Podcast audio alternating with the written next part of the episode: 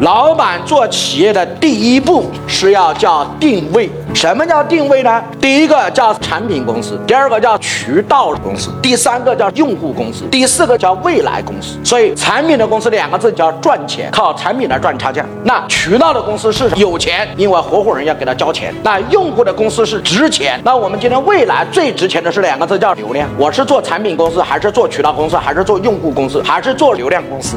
这是我讲的第一个叫定位，定位定完了才能定第二个叫定模，也就是我们要定什什么样的模式，定模完了之后才能定客，我们要切什么样的客户，是做高端客户还是做大众化客户？定客完了之后才能定品，我用什么样的产品来服务这个客户？定完品之后才能两个字叫定价，这叫五定天下，是有顺序的。所以今天做一个创业者，你创办一家公司，你做一家企业，你首先要问我定位是做。一家什么公司，然后我用什么模式来做，我切哪一部分客户，然后我推出什么样的产品系列，最终再来决定这个产品能卖多少钱。